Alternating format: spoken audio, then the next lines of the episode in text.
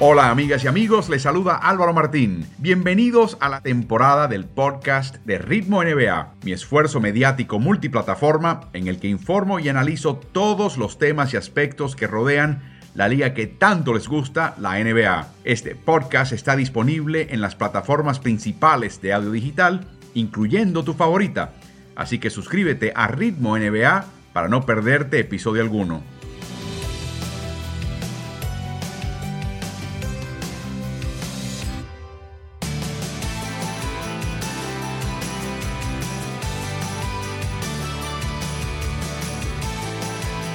Muy buenas noches y bienvenidas y bienvenidos a este streaming en vivo de la NBA junto al coach Carlos Morales. Les saluda Álvaro Martín. Carlos, ya a una semana antes de que comience la temporada número 75 de la NBA, algunos dicen que es la temporada 72, que las primeras tres no se había fusionado la liga todavía con la NBL, pero está bien, vamos a no arruinar la fiesta. La NBA celebra 75 años gloriosos, Carlos. ¿Estás seguro que tú no viviste el primer momento de esa liga, Carlos?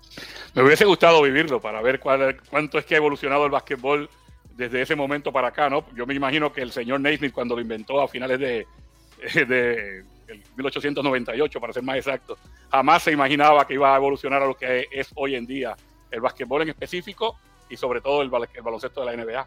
De hecho, ni siquiera existía una regla para driblar el balón en la época del señor Naismith. Así que ahí, de esa manera solamente pueden ver un ejemplo de algo que ha evolucionado el juego. Les recordamos que el próximo martes tendremos un horario especial para esta sesión de streaming, porque es un momento especial, es el comienzo de la temporada.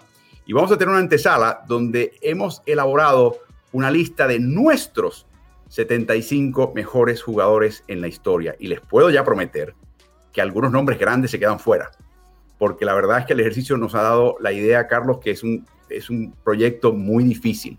La NBA no ha dado criterios. De hecho, la NBA ni siquiera ha revelado el panel que selecciona a estos, estos jugadores clásicos. Lo hicieron con 25 años, lo hicieron a los 50 años, en el 96. Les toca hacerlo de nuevo. Carlos, eh, te puedo asegurar que este ejercicio ha sido sumamente difícil y nombres importantes se quedan fuera, ¿no? Así es, básicamente, eh, tú sabes que hay, un, grupo de salsa muy famoso que es el Gran Combo de Puerto Rico, que tiene una canción que yo siempre repito y es que no hay cama para tanta gente, ¿no? Eh, hay mucho más que 75 jugadores gloriosos en la historia de, del deporte. 75 es un, es un número para que caiga con, con el aniversario, pero obviamente no hay, hay no menos de, una, de un centenar de jugadores que merecerían estar en esa lista. Así que por lo menos 20 se quedan fuera. Hoy tendremos una serie de acompañantes muy especiales, lo hemos visto antes en Ritmo NBA, eh, para hablar de sus equipos, en particular en esta serie de previas. En este momento le damos la bienvenida a Adrián Chavarría, que es desde el año 96-97 la voz de Houston Rockets. Acaba de regresar de un partido de pretemporada con el equipo en Toronto. Adrián, estás de vuelta en casa en Houston. Buenas noches. Eh, antes que nada, por fin pudiste conocer directamente a algunos de estos jugadores jóvenes que el año pasado por la pandemia ni siquiera pudiste saludar. Sí, muy buenas noches, caballero. Muchas gracias, como siempre, por, la invitación. Un placer poder compartir con, con todos ustedes y poder hablar de, este bello deporte. Eh, y, sí, Álvaro, eh, interesante que eh, ha sido un paro de ya casi año y medio que no, no hemos podido estar haciendo nuestros, nuestros labores de una manera normal entre comillas, ¿no?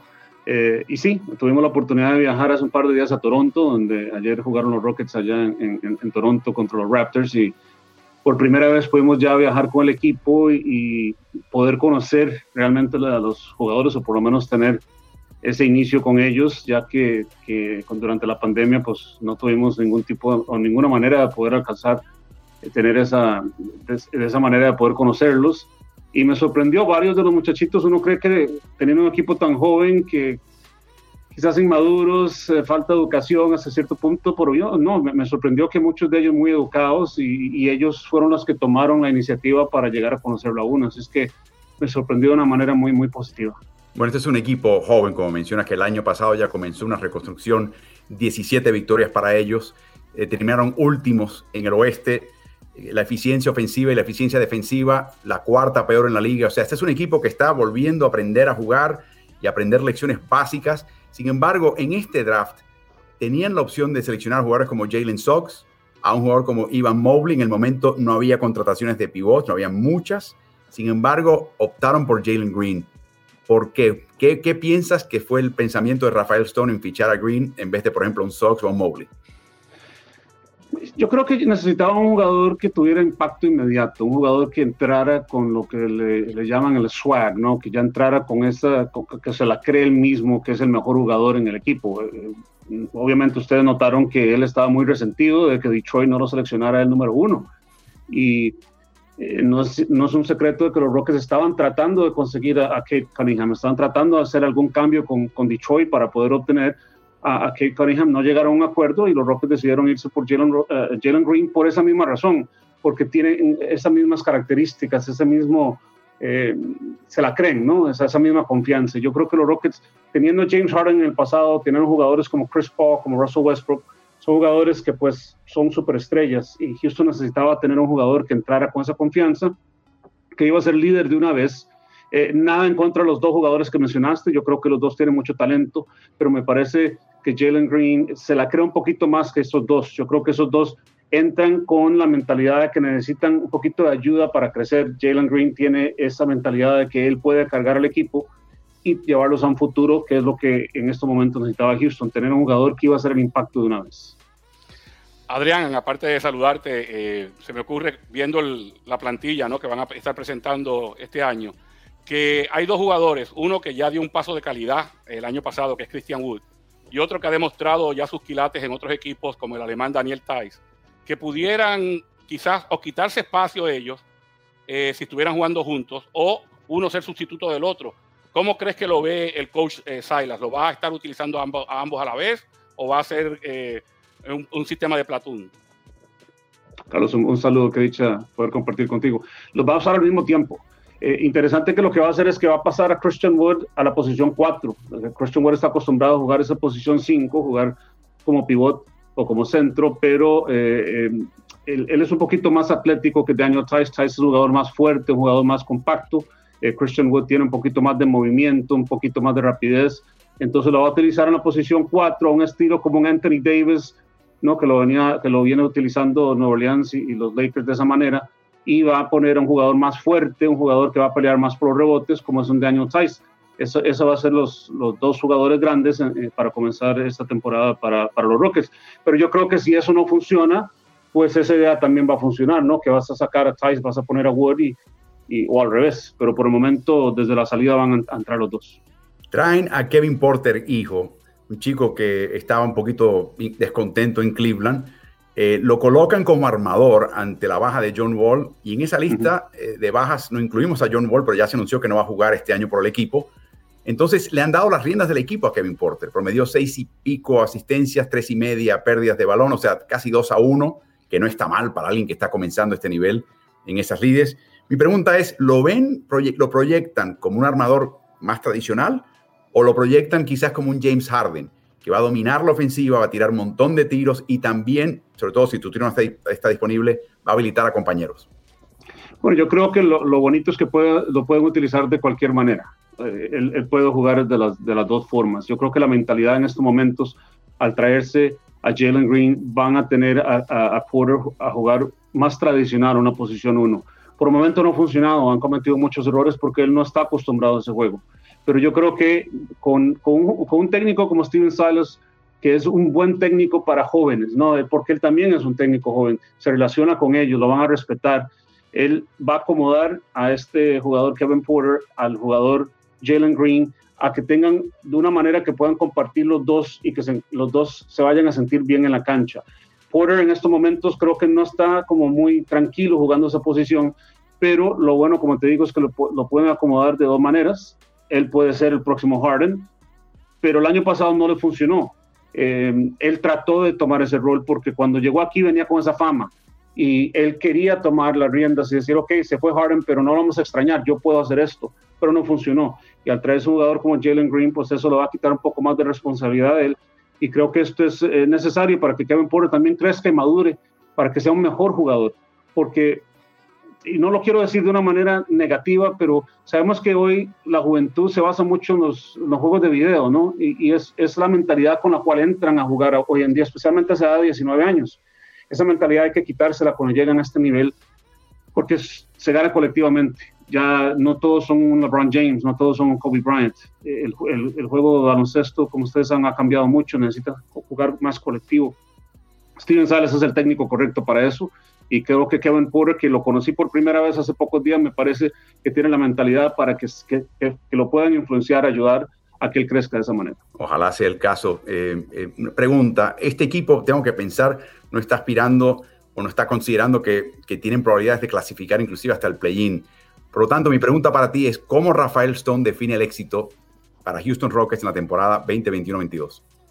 Bueno, creo que comienza en cero, porque este es, este es un equipo que él formó. El equipo que él tuvo el año pasado no era completamente el equipo que él quería tener, porque los cambios que se hicieron muy, muy tarde en la temporada, pero creo que para él el éxito comienza en tener un mejor récord que el año pasado. Tiene que saber que el equipo no va a poder terminar otra vez con el peor récord que, exija que el equipo llegue a los playoffs, yo creo que eso va a ser muy difícil. Es un equipo demasiadamente joven, llevamos en los últimos dos partidos, ayer tuvimos 30 regalos de balón y tuvimos 34 intentos de canasta, o, 30, sí, 34 intentos de canasta. Entonces, imagínense todos los problemas que están teniendo, o 34 anotados, perdón, eh, los problemas que están teniendo manteniendo el balón.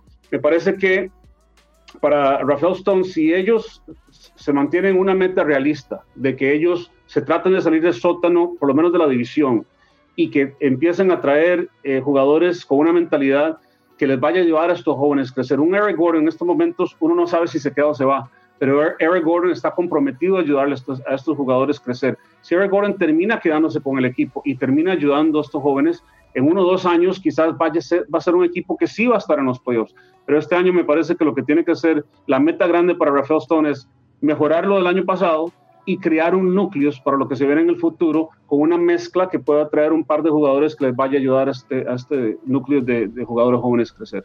O sea, Eric Gordon, DJ Augustin, Daniel Tice, jugadores claves, calladamente claves, porque van a ser los que mantienen este grupo enfocado unido con la idea de ganar por lo menos más de 17 partidos, que fue lo que ganaron el año pasado, y ascender del último puesto en el oeste. Adrián Charría, sé que tienes mucho que hacer, sé que es tu noche libre, te agradecemos muchísimo tus conceptos, tu, tu, verdadero conocimiento de la liga. Es un gusto hablar con alguien que no solamente conoce el equipo tan bien, pero que viaja con el equipo y que se, se roza con otros jugadores, otros técnicos. Así que para ti y tu familia mucha salud y mucho éxito.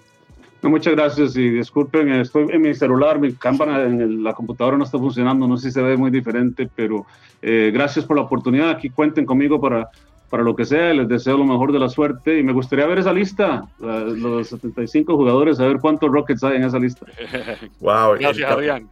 El cabildeo fue intenso, Adrián. Muchísimas gracias. Te, garantizo que Jaquín va a estar. Jaquín, ok, ahí estamos entonces. Muchas gracias, señores. Buenas noches. Hasta luego. Es interesante escuchar las opiniones de estos eh, personas que yo considero, aparte de colegas, son expertos, son personas, son referentes, Carlos, porque eh, nos toca a nosotros narrar partidos nacionales, pero el narrar un equipo, toda una temporada, el viajar con ese equipo, conocer los equipos contrarios, es una experiencia única y te da un punto de vista verdaderamente particular. Un equipo del cual hay muchísimo interés y por lo cual nosotros estamos también muy interesados en ver lo que su experto nos va a decir, es el equipo del Miami Heat el equipo de Miami que el año pasado sorprendió de la misma manera que sorprendió el año previo, pero en, la otra dirección. En la burbuja llegaron a finales y perdieron contra Lakers. El año pasado se toparon con el eventual campeón, el equipo de Milwaukee, y la verdad que no les fue muy bien. Pero para hablar de este equipo, ¿por qué no traer a quien yo apodo como el decano? José Pañeda, más de tres décadas hablando de NBA y siguiendo este equipo, es el referente de la NBA, no solamente del Miami Heat, está en su hogar en Miami. Gracias por acompañarnos, José. Eh, antes de repasar este equipo, decimoctavo en la ofensiva, en eficiencia ofensiva, un equipo de y de Pat Riley no puede ser menos de un séptimo mejor equipo defensivo en la liga. Lo interesante son los cambios. Traen a Lowry, traen a PJ Tucker, traen a Markeith Morris. Eh, pierden jugadores que son, francamente, fueron muy apreciados, pero quizás no indispensables de este equipo. Y sobre todo la llegada de PJ Tucker a mí me dice que están tratando de traer una pieza importante para neutralizar las fortalezas de Brooklyn y también de Milwaukee. Le hace Kevin Durant, le hace Giannis Antetokounmpo. Eh, mi primera pregunta para este equipo, el año pasado, eh, José, eh, novenos en porcentaje de triple. eh, noveno peor equipo reboteador. Para un equipo de Pat Riley eso sorprende. ¿Qué, ¿Cómo el equipo trata de subsanar estas carencias que demostraron el año pasado? Bueno, primero que todo, muchas gracias a ti, Álvaro, y a ti, Carlos, y, a Diego también, que está detrás eh, del telón. Así que muchas gracias a todos ustedes por esta invitación y, y muy embullado, ¿no? Para la temporada número 34 del Miami Heat, 33 para mí, narrando y 34 con el equipo como uno de los pocos uh, pues, empleados originales que quedan del equipo.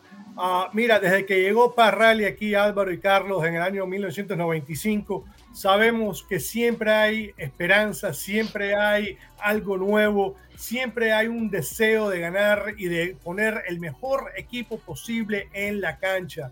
Eso de, de, pues eh, tirar la temporada a propósito para, pues, uh, si acaso conseguir una buena selección. Eso no existe en el libro de Pat Riley. Así que todos los años hay algo nuevo y de acuerdo a todos los expertos, incluyendo ustedes, eh, una de las mejores eh, pues, adquisiciones en este verano fue la de Lowry. Así que para el Miami Heat y para nosotros sin duda una, una gran adquisición y una gran esperanza para esta temporada. Hablabas tú de, esas estadísticas, sin duda, de los rebotes. Y si miramos las finales en la burbuja, lo cundió el Miami Heat principalmente, fue que el Miami Heat contra Morris, eh, Anthony Davis, eh, también pues eh, LeBron, no podían con esa estatura, Howard, no podían con la estatura que tenía el equipo ese de, de, de los Lakers contra el Miami Heat y sin duda eso también perjudicó la temporada pasada. Pero yo creo que una estadística que todavía se destaca más, y aquí tenemos al gran profesor, el gran técnico en, Carlos eh, Morales, es que el Miami Heat los últimos dos años fue el equipo que menos intentos tomó del campo por partido en la temporada.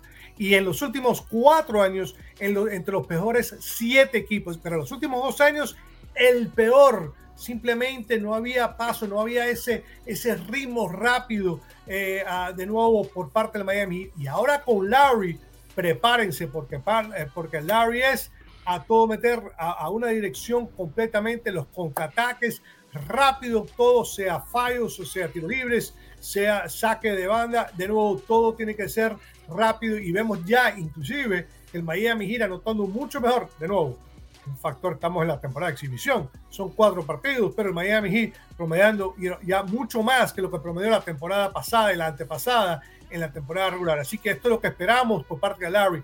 Los rebotes, sí, eh, habló de esto el otro día eh, um, Spolstra sobre el caso de eso. Y, de nuevo, también tenemos mucha más estatura. Eh, tenemos a, a, Morris, sin duda ninguna, y aunque Tucker no tiene gran estatura, juega con, con, con más estatura con lo, que, lo que él tiene solamente, que son 6 pies, 5 pulgadas.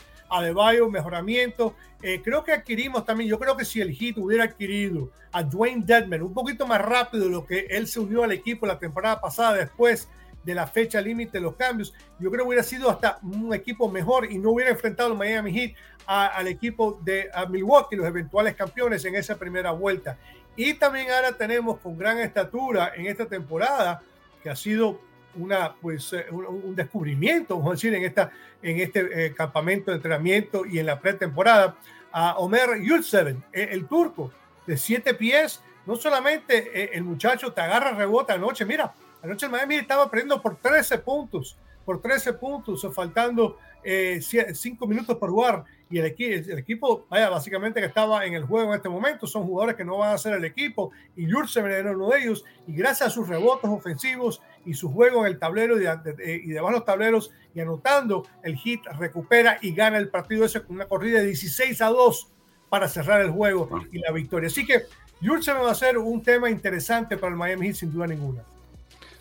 Saludos, José. Siempre es un, un gusto grande saludarte Gracias, y Carlos. contigo. Eh, yo tengo una pregunta y es basada en, que el año pasado se hablaba de que la banca de Miami en algunas ocasiones los defraudaba, ¿no? que el cuadro titular arrancaba muy bien y luego la banca como que no, no mantenía ese mismo nivel. Sin embargo, este año, a pesar de que tienen unas incorporaciones bien grandes, o sea, tres jugadores como Lowry, PJ Tucker y Marquis Morris, pero creo que se dieron algo de la profundidad al irse Dragic, Ariza, eh, Precious Achua, Kendrick Nunn, que a mí me encanta cómo juega, y, obviamente el veterano Andre Gudala. ¿Cómo, ¿Cómo van a subsanar la pérdida de estos jugadores y, especialmente buscando la profundidad para que la banca pueda producir mejor.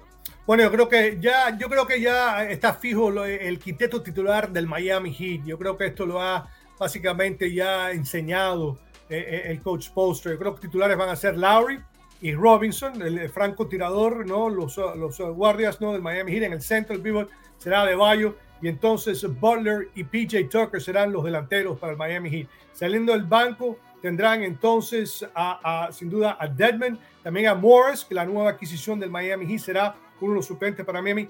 Hero, que va a ser importantísimo hasta anoche, porque anoche no tuvo un buen partido. En los primeros tres juegos estaba promediando 25 puntos, por lo menos 24 en todos los primeros tres juegos de la pretemporada. De nuevo, es la pretemporada, pero anotó por lo menos 24 los primeros tres partidos, anoche solamente 7. Así que él sale del banco también para el Miami Heat, Tyler Hero, Deadman Struz, un jugador que no hablamos mucho, ¿quién es este Struz? Un francotirador que estuvo en el campamento de Boston hace un par de años atrás, Ahora con el Miami Heat, el año pasado se destacó un poquito cuando jugó más o menos. Este año creo que va a ser importantísimo. Y un tipito, eh, Duncan Robinson, pero con más estatura para el Miami Heat. Así que eso es lo que estamos viendo. Y también saliendo del banco para el Miami Heat, tendremos uh, pues a, Gabe Vincent, que jugó el año pasado con el equipo y él será como un suplente armador del equipo. Pero hemos visto y sabemos que Jimmy Butler será suplente armador también del Heat y Hero lo han probado como distribuidor del balón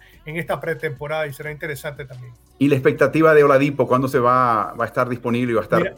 Eh, eh, eso es un punto muy interesante porque yo creo que el Miami Heat, primero que todo, es una gran persona. Eh, tú la oportunidad interesante porque en tu entrevista con Adrián, ah, de nuevo estábamos hablando que por primera vez, yo nunca conocía a Chua, nunca, nunca lo conocí, nunca lo mm. vi, nunca hablé con él debido a la pandemia y la situación Ah, pero eh, a propósito, en este el día de la prensa, eh, tuvimos la oportunidad de entrevistar a cada uno de los jugadores y nos presentamos y, y tuve la oportunidad de decirle quién soy yo, quién es mi compañero Joe Puyala, que transmitimos los partidos, que hemos estado con el equipo por tanto tiempo, que transmitimos todos los partidos en español. Y entonces le, también le, le, pasé unas cintas eh, de grabaciones de, de las jugadas de la temporada pasada y se embullaron y querían escucharlas de nuevo, así que de nuevo una cosa que no había sucedido en los años anteriores, eh, pero ah, sin duda ninguna yo creo que, que sí, que, que veremos ah, eh, un mejoramiento en, todo el aspecto del Miami Heat.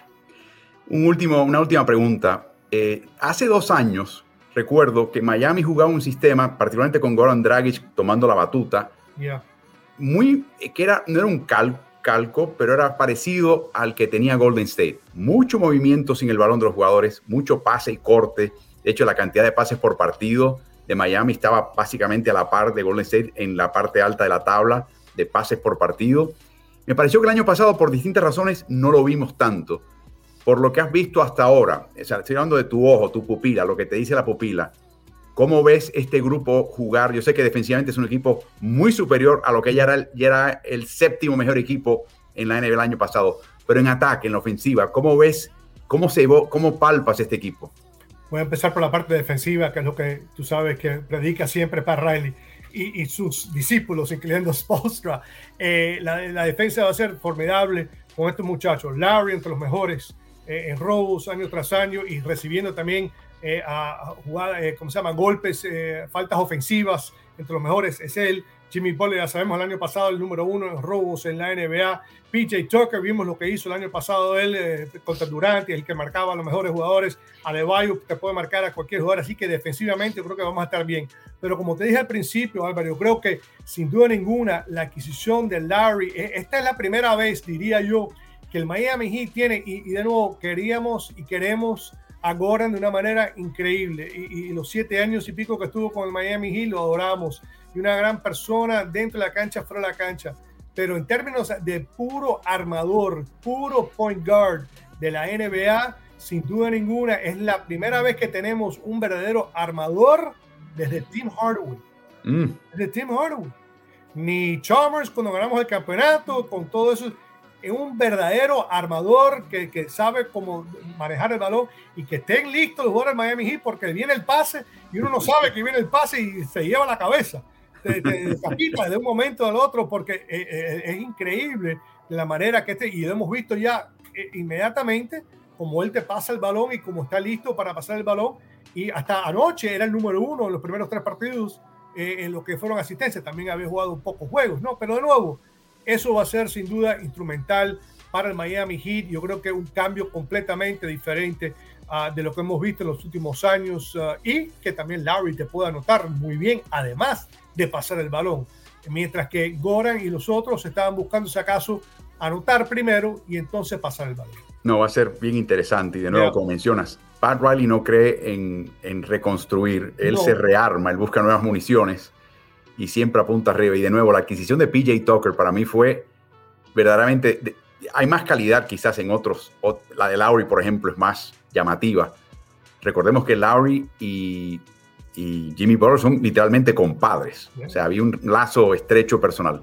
Pero para mí PJ Tucker habla de la competitividad de, yeah. de la gerencia de este equipo de Miami. No, no solamente se refuerzan, debilitan a un rival directo que está en camino a su acceso a finales. O sea, en, los últimos, en los últimos dos partidos, que son partidos de exhibición que no tienen ninguna importancia, ellos estaban peleando. O Larry anoche recibió, se recibió una falta técnica porque estaba peleando con el árbitro, porque estaba eh, furioso con, con, lo que habían cobrado. Y, él está, estaban igual que, que, que PJ Tucker, lo vimos eh, eh, con, con una, una, jugada contra Houston, contra Adrián, el, equipo de Adrián la otra noche. Eh, eh, el técnico agarra el balón antes que saliera a la cancha y eso es ilegal, eso es falta técnico, demora de juego.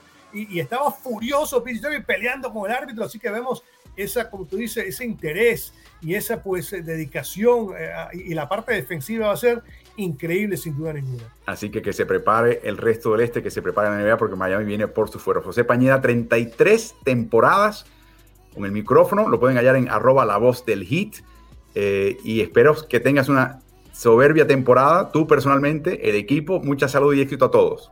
Una cosita que quería mencionar, hablando del de equipo, muchas gracias primero que todo a ti y a Carlos, a Diego, a todo el mundo, que, habías hablado sobre lo que era la, el, el, el, equipo de los 75 años, los mejores 75 jugadores. Interesante porque no van a agregar 25 a los previos 50, que recuerda, tú y yo estuvimos eh, en, ese, en ese evento eh, Álvaro, pero eh, van a, es, un, es un grupo completamente diferente, así que es posible que jugadores que estaban en los primeros, los mejores 50, queden fuera de los mejores 75 que van a escoger ahora, como tú dices, que es un misterio quién los está escogiendo y cómo. Bueno, cuando se escriba y se escriba la historia y se confeccione la lista de los próceres de la, la, NBA en español, José Pañada está en el top de la lista, Carlos. Y ese no hay quien lo mueva de ahí. Eso, eso, no hay duda alguna de eso. No hay quien lo mueva de ahí. Aquí, aquí Molajuwon hace el equipo de los 75 también. Sí, definitivamente. Bueno, así que muchísimas gracias para ti, José. Disfruta el resto de la noche. Mucha salud, mucho éxito también esta temporada para ti y para el HIT. Gracias a ustedes, un placer como siempre. Y, y de nuevo, muchas, mucha suerte, mucha salud para todos ustedes. Gracias. Qué lindo escuchar esto todos. El próximo, nuestro próximo invitado es otro verdadero referente del relato. Y cuando digo el relato, especifico que no es en español, porque también hace mucho trabajo en inglés. Ustedes lo conocerán como Rafael Alcalde. Él y Carlos y yo lo conocemos como Rafael Hernández Brito, que es el, aparte de, de unos mejores relatores en nuestro idioma, quizás si no el mejor, dependiendo de su gusto, también en este momento es el referente de todo lo que pasa en Cleveland porque no solamente se encarga de los Cavaliers, también cubre y lo hace en este momento coincidentalmente a los resurgentes Cleveland Browns. Y además, Carlos, le echó la mano al relato de hockey sobre hielo. Hockey sobre hielo. Así que no hay nada en este mundo que Rafa Hernández Brito no, le pueda, no lo pueda hacer al más alto nivel. Pero venimos a hablar de tus Cavaliers en este caso. El año pasado 22.50 fue su marca, decimotercero en el este, o sea que sacó la cuenta ante penúltimo en el este la tercera peor eficiencia ofensiva, la sexta peor eficiencia defensiva, pero han hecho cambios y cambios interesantes sin abandonar el em, énfasis en renovar el plantel y en la juventud. Particularmente hacen un traspaso donde envían a Torian Prince al equipo de Minnesota y traen a Ricky Rubio a cambio, que me pareció que fue muy interesante. Eh, Ivan fichado en el draft y a última hora traen a Denzel Valentine como, como contratación final y hacen un traspaso de tres equipos que incorpora a Lori Markkinen. Eh, mi pregunta es la siguiente, particular y puntual. En ese traspaso que se hizo de Markkinen, salió quien era quizás lo que llaman en, en la NBA el jugador eh, cola, el jugador que conecta a todo el mundo, que es Larry Nance, particularmente el costado defensivo. O sea que esa ausencia la van a sentir. ¿Qué hace este equipo eh, para reemplazar el aporte defensivo de Nance y por qué los Cavaliers sienten optimismo de cara a esta temporada? Porque sé que lo sienten, Rafa, y buenas noches. Buenas noches Álvaro y Coach, un placer estar de nuevo con ustedes. Y sí, como tú dijiste, una temporada bastante, no digamos para el olvido, pero una temporada de crecimiento para los Cavaliers de Cleveland, aparte de todo lo que todo el mundo en la liga y en el mundo en general tuvo que lidiar el año pasado con lo de la pandemia. Pero si empezamos por la temporada baja, yo creo que ha sido una buena temporada para los Cavaliers de Cleveland, ya con el arranque, primero que todo, firmando a Jared Allen, un hombre que nos cayó en la, en pierna con el cambio de James Harden hacia Brooklyn y, y, Kobe Oldman, el, gerente general de, de, los Cavaliers, hizo lo que tenía que hacer y era firmar. Lo que podríamos decir la fundación de este, este, este equipo que está construyendo. Llega el número 3, estaba hablando eh, Chavarría acerca de que querían a, uno o al otro. Yo creo que los Cavs se quedaron con el jugador que querían en este draft y por primera vez en todos estos años que hemos estado nos tocó escoger a nosotros al jugador que queríamos de Evan Mobley, un jugador que planea JB Bickerstaff usarlo de cuatro para empezar si jugamos por lo que hemos visto durante la temporada de, preparación, pero también es un jugador que lo puedes tirar y deslizarlo a la posición número tres por su versatilidad y su manera de manejar la pelota. Muchas cuestiones todavía, el crecimiento, el, peso que necesita poner y todo lo demás, pero lo que ha mostrado Eman Mobley Álvaro y Carlos, ha sido algo que los Cavaliers están muy contentos hasta el momento. Mencionaste el cambio fenomenal y digo yo fenomenal por la, por la calidad del cambio, que deja ir a, un Larry Nance Jr., que no solamente es el hijo de una gran estrella, un hombre que tiene colgado su número en el, en el Rocket Mortgage Fieldhouse, su padre Larry Nance, pero que también era el corazón, era el líder vocal, era el líder dentro y fuera de la cancha durante la pandemia, hizo una inmensidad de, de labores para los pequeños negocios aquí en, en Cleveland usando sorteando su playera después de cada partido, escogiendo a un pequeño negocio. O sea, lo que perdimos fue eso. Lo bueno de esto, Álvaro, es que fue un cambio mutuo que pidió Larry Nance también, que él se, él se en, su, en el punto que está en su carrera, no se miraba él que iba a ser él una, de, un jugador de, calidad en el grupo, considerando el proceso en el que se cuentan los caballeros. Ya podríamos decir es un veterano, a pesar de que es un joven, y, y creo que al final del día, si, si juzgamos lo que llegó para los Cavaliers de Cleveland en Larry Markkanen y lo que sale, que es que Larry Nance Jr. ahora juega con un equipo que aspira mucho en el oeste, creo que es un cambio en el cual todos los lados salen ganando, pero sí perdemos más que todo, creo yo, si vemos en el papel, recuperamos mucha más ofensiva. Recibimos a un hombre que nos viene a ayudar en ese último puesto que tuvimos de, porcentaje e intentos de larga distancia el año pasado en Larry Markkinen, que el año, a pesar de que no tuvo su buena oportunidad y cayó quizás detrás del novato Patrick Williams allá en Chicago, viene ahora a, hacer un resurgir en su carrera. Pero al final del día yo creo que el arranque de la temporada es esa, Álvaro y coach, que los Cavaliers consiguieron lo que querían para arrancar este nuevo, este nuevo, este nuevo año. Rafa, un gusto como siempre saludarte. Eh, precisamente volviendo a lo que acabas de mencionar en la, parte final de tu alocución, de el, área de tres puntos. Cada vez en la NBA se depende más de tener una eficiencia en esa área. Y el equipo de Cleveland fue el peor el año pasado en cuanto a porcentaje de triples, encestando menos del 34% de lo que intentaba. Primero, si están conscientes de esa debilidad y cómo, cómo la piensan enfrentar este año.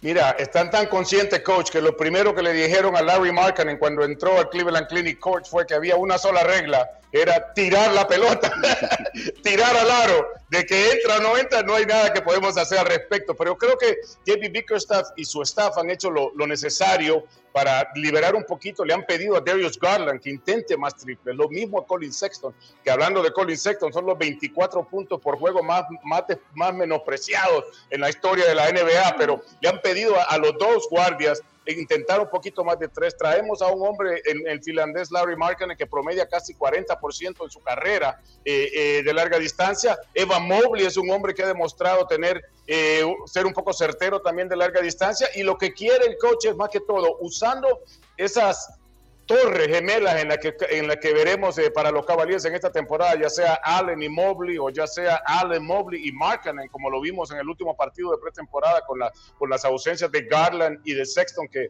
entró Markkanen jugando de tres y Okoro deslizó a la posición número dos.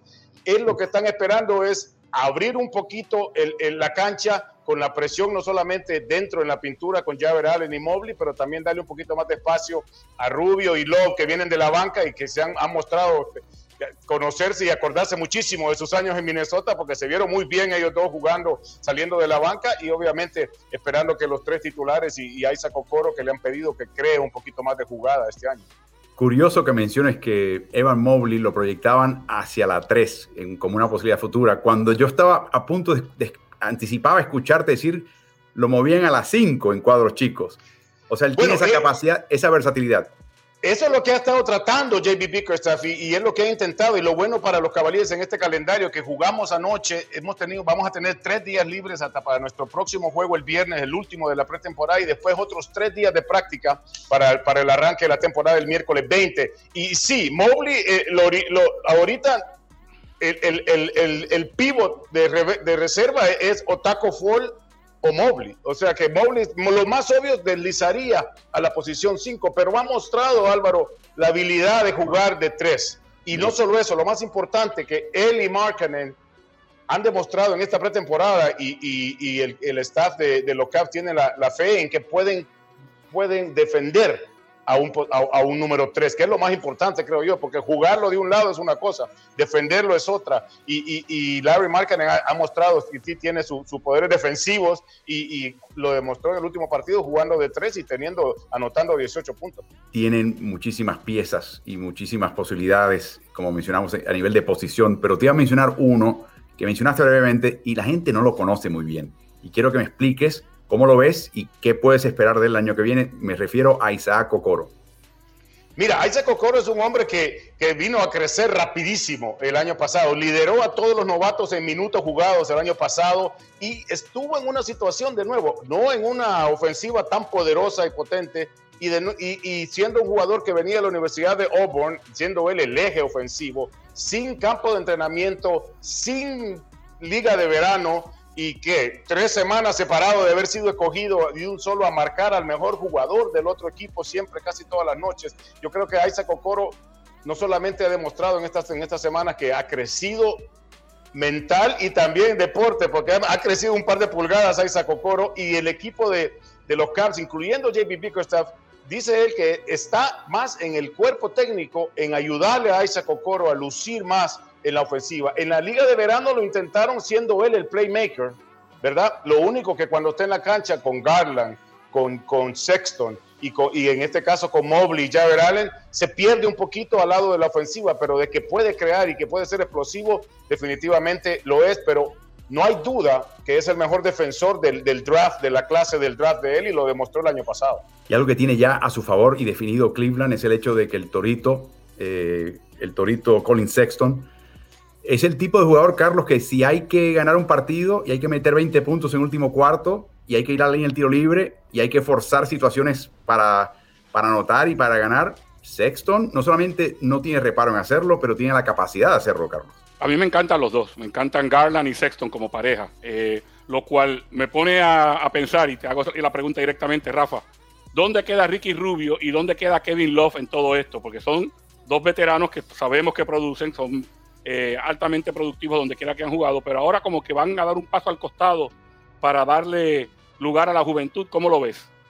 Mira, increíblemente, Ricky Rubio le ha puesto, le ha puesto a pensar al cuerpo técnico porque de la manera que ha, jugado la noche, la noche, nueve puntos y nueve asistencias en la primera mitad, recibió una, fuerte, una falta bastante fuerte de Rosen y se sentó la segunda mitad por, por precaución, pero yo creo que el motivo aquí va a ser más que todo ¿dónde van a buscar Garland y Sexton jugar sin la pelota cuando Rubio esté con ellos en la cancha? Porque Rubio definitivamente es ese base armador al estilo Jason Kidd que busca primero eh, orquestar la ofensiva y si él tiene que tirar lo hace. Kevin Love ha mostrado que si puede jugar de la manera que lo ha hecho, ya lo dijo JB Bickerstaff, que el trabajo de los Cavs es lograr y manejar que Kevin Love juegue el mayor número de, partidos y de minutos posibles, y eso quiere decir cuidando su salud, cuidando las noches de partidos consecutivos. Pero Ricky Rubio no va a tener problema. Yo creo que el problema será de JP Bickerstaff de encontrarle más minutos a Ricky Rubio y ver esas combinaciones, ¿no?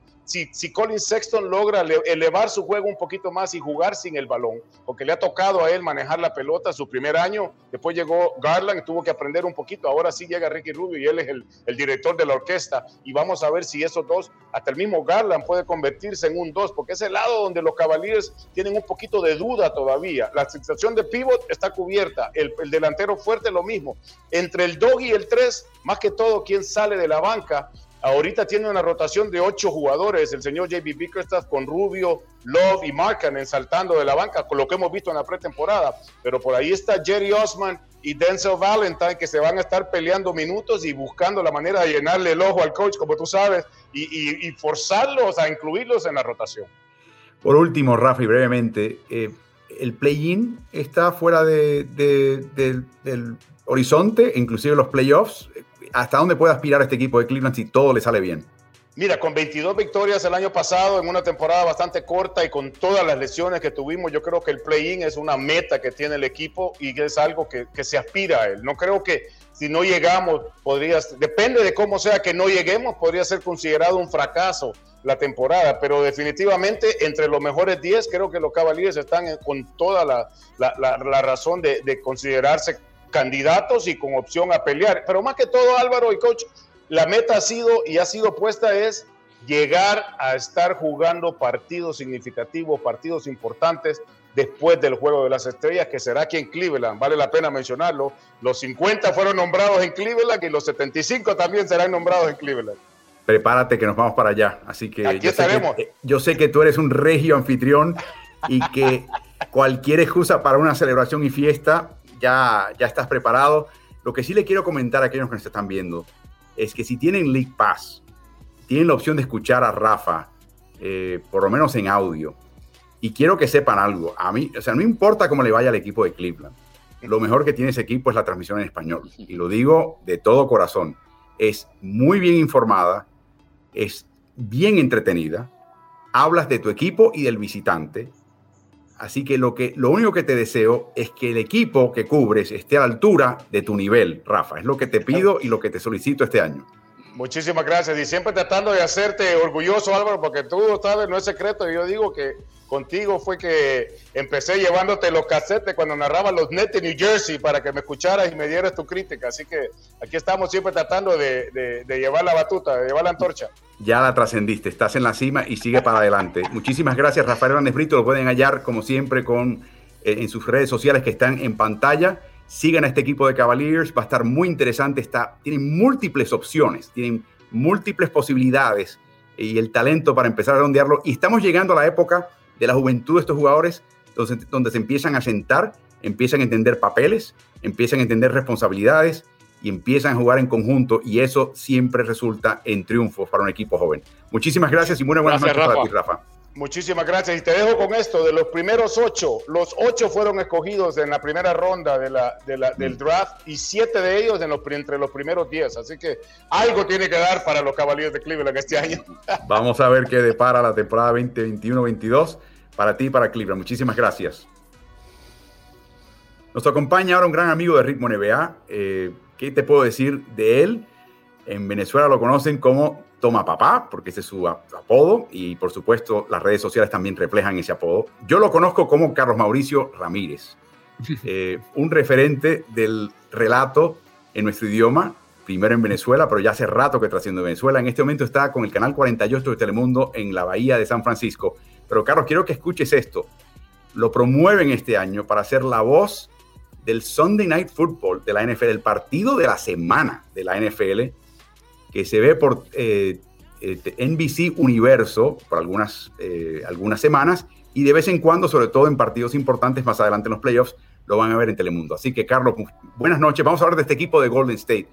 Este equipo de Golden State, Carlos, es un equipo que el año pasado decían, mira lo que estamos haciendo, pero cuando estemos completos en el 21, 2021-22, ya verás la altura y de, y de, qué se trata este equipo.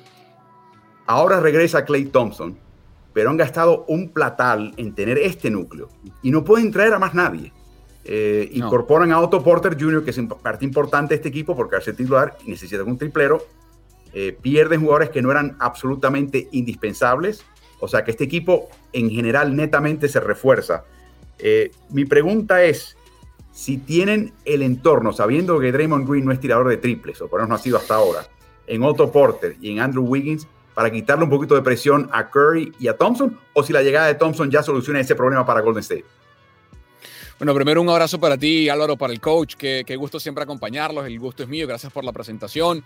Eh, acá hay mucha expectativa en el área de la Bahía porque eh, las excusas tienen que acabarse en un punto por las lesiones. Y hay una diferencia entre excusas y argumentos. Y el año pasado, obviamente, las excusas fueron argumentos porque se rompe el tendón de Aquiles Clay Thompson en una semana, el día del draft. O sea, aquí pasamos en, cuestión de horas de la alegría de ver a quién tomaba Golden State con el pick 2 eh, a, la depresión masiva porque Clay se iba a perder otro año. Entonces, en buena medida, la presencia de Clay Thompson, que no sabemos cómo va a regresar, lo hemos visto en entrenamientos y luce muy bien, eh, y, creo que la forma en que se recuperó durante el año pasado esa misma lesión ha sido auspicioso para esperar ver al Clay del pasado. Pero es cierto que el año pasado la ofensiva fue de las peores en la liga. Pese a que tuvo a Curry nivel MVP, promediando 32 puntos, fueron vigésimos en cuanto a eficiencia ofensiva. Y eso porque primero, eh, el tercer jugador ofensivo, que era Kelly Oubre, nunca encontró su ritmo ni su puesto en este equipo. Defensivamente lo hizo muy bien, porque el base armador es un, es un point forward o point center, que es Draymond Green, y sus números ofensivos bajaron. Las asistencias estuvieron en un nivel muy alto, eh, pero la verdad es que el año pasado no rindió. Y cuando vemos esta alineación, lo primero que se ve son tiradores por todas partes, porque Wiggins mejoró su promedio de tiro el año pasado. Otto Porter Jr. Eh, ha sido, eh, para mí es un caso de estudio, porque pasó de promediar 35% en Georgetown a su primer año promediar 20% en triples, me refiero, eh, con los Wizards, hasta llegar a 36 y ahora es un tirador de 40% en tiros de larga distancia. Entonces, con cuatro tiradores básicamente, con Wiggins, Curry, Thompson y Porter, rodeando a, Draymond Green, se va a abrir la cancha. Pero es que además hay una pieza que yo creo que no se ha hablado mucho, coach y Álvaro, que es la de Nemanja Bielitsa. Eh, reconocí hace unos días eh, Draymond Green que no sabía de la capacidad de Bielitsa de crear jugadas a la ofensiva. Y simplemente basta ver, coach, y, estoy seguro que los dos lo conocen perfectamente bien, lo que hizo Bielitsa en el 2014-15 en Euroliga, cuando Bradovic lo convirtió en MVP de la Euroliga con el Fenerbahce. Era básicamente un point forward en ese equipo junto con Bogdanovic y era capaz de repartir la ofensiva y que surgiera a través de él. Yo visualizo un Golden State que si bien trae a Everett Bradley y tiene a Jordan Poole como el sexto hombre, que la segunda unidad puede correr algo similar. No estoy diciendo que va a ser ahora el Draymond Green 2, porque para eso están otros jugadores como Juan Toscano Anderson, pero Bielitsa puede ser una pieza que destrabe mucho de la, del espesor ofensivo de Golden State en la segunda unidad. Interesante observación, Carlos, que se podría convertir en una especie de Draymond Green en la punta, habilitador, y si hace falta un defensa, puedes colocar a Weisman también en la cancha o cualquiera de los otros pivotes del equipo. Adelante, Carlos. No, para saludar primero a Carlos y, estar totalmente de acuerdo con lo que él dice y con lo que menciona, eh, tratar de, abundar un poquito. O sea, Bielitza tiene la capacidad de armar de frente como lo, quizás no al nivel de Draymond Green, pero un facsímil razonable, pero con mucho mejor tiro que Draymond Green. Entonces a, a Bielitza hay que salirle completo, lo cual abre la cancha, lo que han estado haciendo los equipos últimamente con Draymond Green es echársele para atrás para tratar de jugar 5 contra 4 y de esa, y de esa forma cerrar un poco la cancha y los cortes que hace Stephen Curry por el mismo medio de los 3 segundos para salir para el otro lado. Con Bielitsa en cancha no puedes hacer eso, tienes que pegártele. Pero mi pregunta en este caso, Carlos, es, tiene que ver con los muchachos jóvenes del equipo. Por ejemplo, eh, Jonathan Kuminga y James eh, Wiseman necesitan desarrollo, pero este es un equipo que quiere ganar ya. Entonces, ¿sacrificas desarrollo para ganar o, le van a dar tiempo de juego para que se puedan desarrollar? es una gran pregunta, coach. Y el año pasado fue la danza que tuvo que tratar de hacer Steve Kerr y que no pudo hacerlo, porque trataron de desarrollar a un jugador eh, como Wiseman y, no, claro, y fue difícil hacerlo porque no estaba el roster completo que se imaginaba Kerr para desarrollar a Wiseman. Ahora tienes a tres. Y la verdad es que lo que hemos visto en pretemporada y lo que vimos en la Summer League de Kuminga y de Moses Moody ha sido muy bueno. Y son dos jugadores que tienen que contar para el futuro, porque este equipo tiene el tope salarial hasta todo, es el máximo en la NBA, no tienen que cómo hacerlo. Y por eso a mí me parecía riesgoso pensar en mandar un paquete de, de Wiseman y uno de estos dos, o los dos, por ejemplo, a, Filadelfia pensando en traer a, Ben Simmons, ese paquete si lo van a hacer tienen que incluir a Draymond Green porque salarialmente no cuadra, eh, pero lo que hemos visto a nivel de atleticidad, primero de Kuminga, que va a ser un banderín de desarrollo de la G-League, tiene creo yo el físico, para jugar, para aguantar uno contra uno, porque lo hemos visto en la G-League, lo que hizo en el Ignite, su capacidad de anotar en un lado y defender en el otro, pese a su edad, apenas 18 años de edad, pudo aguantar el rigor de la G-League.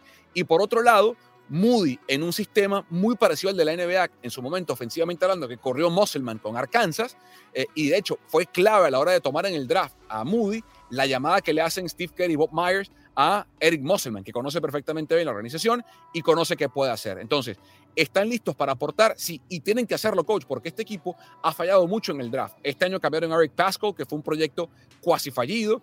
Salieron de eh, Allen Smilagich, que nunca cuajó. Mandan a Italia a Nico Mannion, que fue el segundo pick del año pasado. Tienen picks regados. Tiene que en algún momento la juventud, y esa es la lupa que le ponen a Bob Myers, que el talento que toman en el draft desarrolle sobre todo con Wiseman, que este año creo yo que va a tener más, menos presión, porque no va a estar de titular, no lo veo yo al menos en ese rol, creo que va a ser el centro de la segunda unidad y quien va a perder un poco más de peso es eh, Kevon Looney eh, en ese cinco abridor que el año pasado estuvo, pero eh, al final habían tres tiradores, lo que usted decía, eh, el defensor en la cortina retrasaba para darle el tiro a, Green y cuando estaba en Looney era 5 contra 3 en defensa. O sea, no marcaba ni a Looney ni a, Draymond. Eso va a cambiar ahora.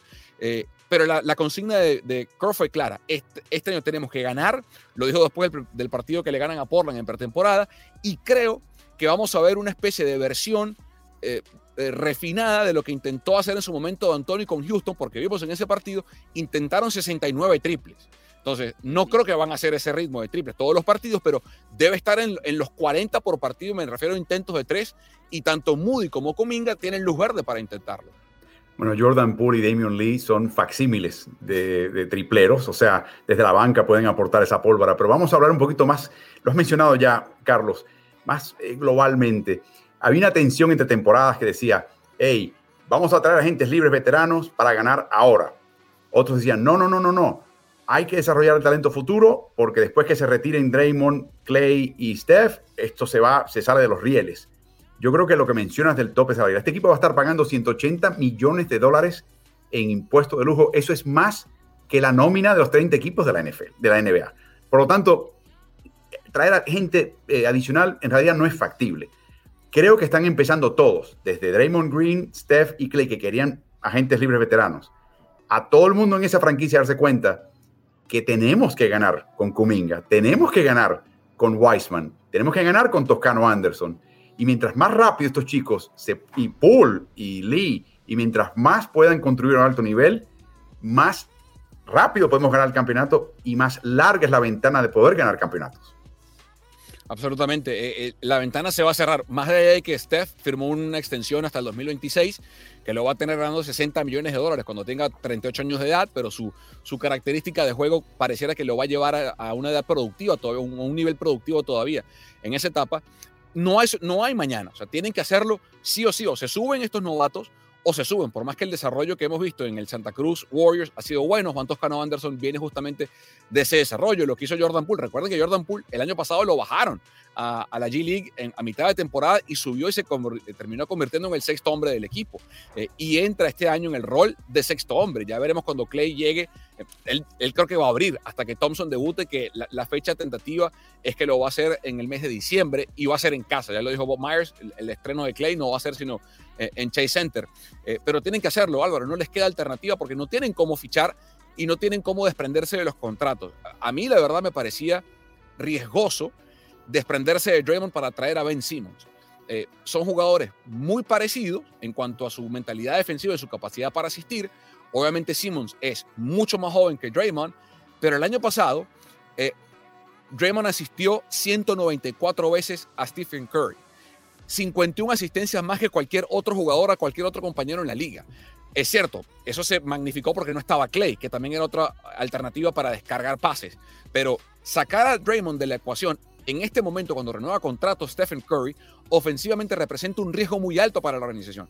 Y no pueden darse el lujo, por más que Simmons es un grandísimo pasador, al final del día no sabes en qué mentalidad va a venir, no sabes cómo va a adaptarse un jugador que ha mostrado ser mentalmente muy frágil. Eh, me refiero a Simmons. Entonces, yo, por más que lo pensaba, me, cada vez me costaba más. Además, entendiendo que se renovó a Curry y que donde vaya Curry tiene que ir obligatoriamente Draymond Green, aparte de lo que aportó defensivamente hablando. Y que el crecimiento de Wiggins defensivo y el crecimiento defensivo de Cominga, de Moody y de eh, James Wiseman depende en gran medida de lo que haga Draymond Green en la cancha. Lo hablábamos con, Wiseman, que es un chico brillante, cómo aprendió a leer el juego simplemente sentándose a conversar con Draymond Green. Y otra de las piezas que va, yo creo, a, surgir muchísimo este año, coach, para el desarrollo de Golden State, los jugadores, es la presencia de Kenny Atkinson en el cuerpo de entrenadores asistentes de Golden State. Lo que hizo Atkinson para desarrollar el talento de, los Brooklyn Nets, poco se habla. Y para eso creo que Bob Myers acertó y la, y la gerencia acertaron en traer a Atkinson única y exclusivamente para ese rol de desarrollar el talento que él supo hacer en Brooklyn. Totalmente de acuerdo contigo. Yo creo que esa es una adquisición bien importante, que, Carlos, que, que, la gente quizás no va a mencionar. Tengo una última pregunta que hacerte y tiene que ver con la temporada 2019-2020. Fue una temporada, entre comillas, perdida, porque fue un equipo que no fue invitado a la burbuja. Se lesionó primero Clay, fue la primera lesión de Clay Thompson, luego se lesionó Stephen Curry. Hubo una indisponibilidad por mucho tiempo también de Draymond Green.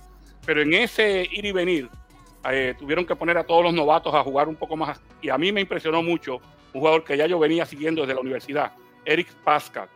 Pascal perdió su protagonismo el año pasado y sale del equipo este año. ¿Qué pasó con él? ¿Por qué no hubo ese, no siguió esa línea de desarrollo?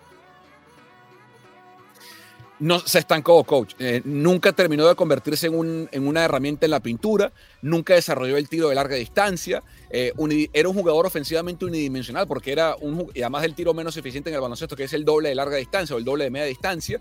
Defensivamente hablando, eh, nunca llegó a convertirse en ese mini Draymond que pensábamos podía ser luego de su primer año por el físico que tenía.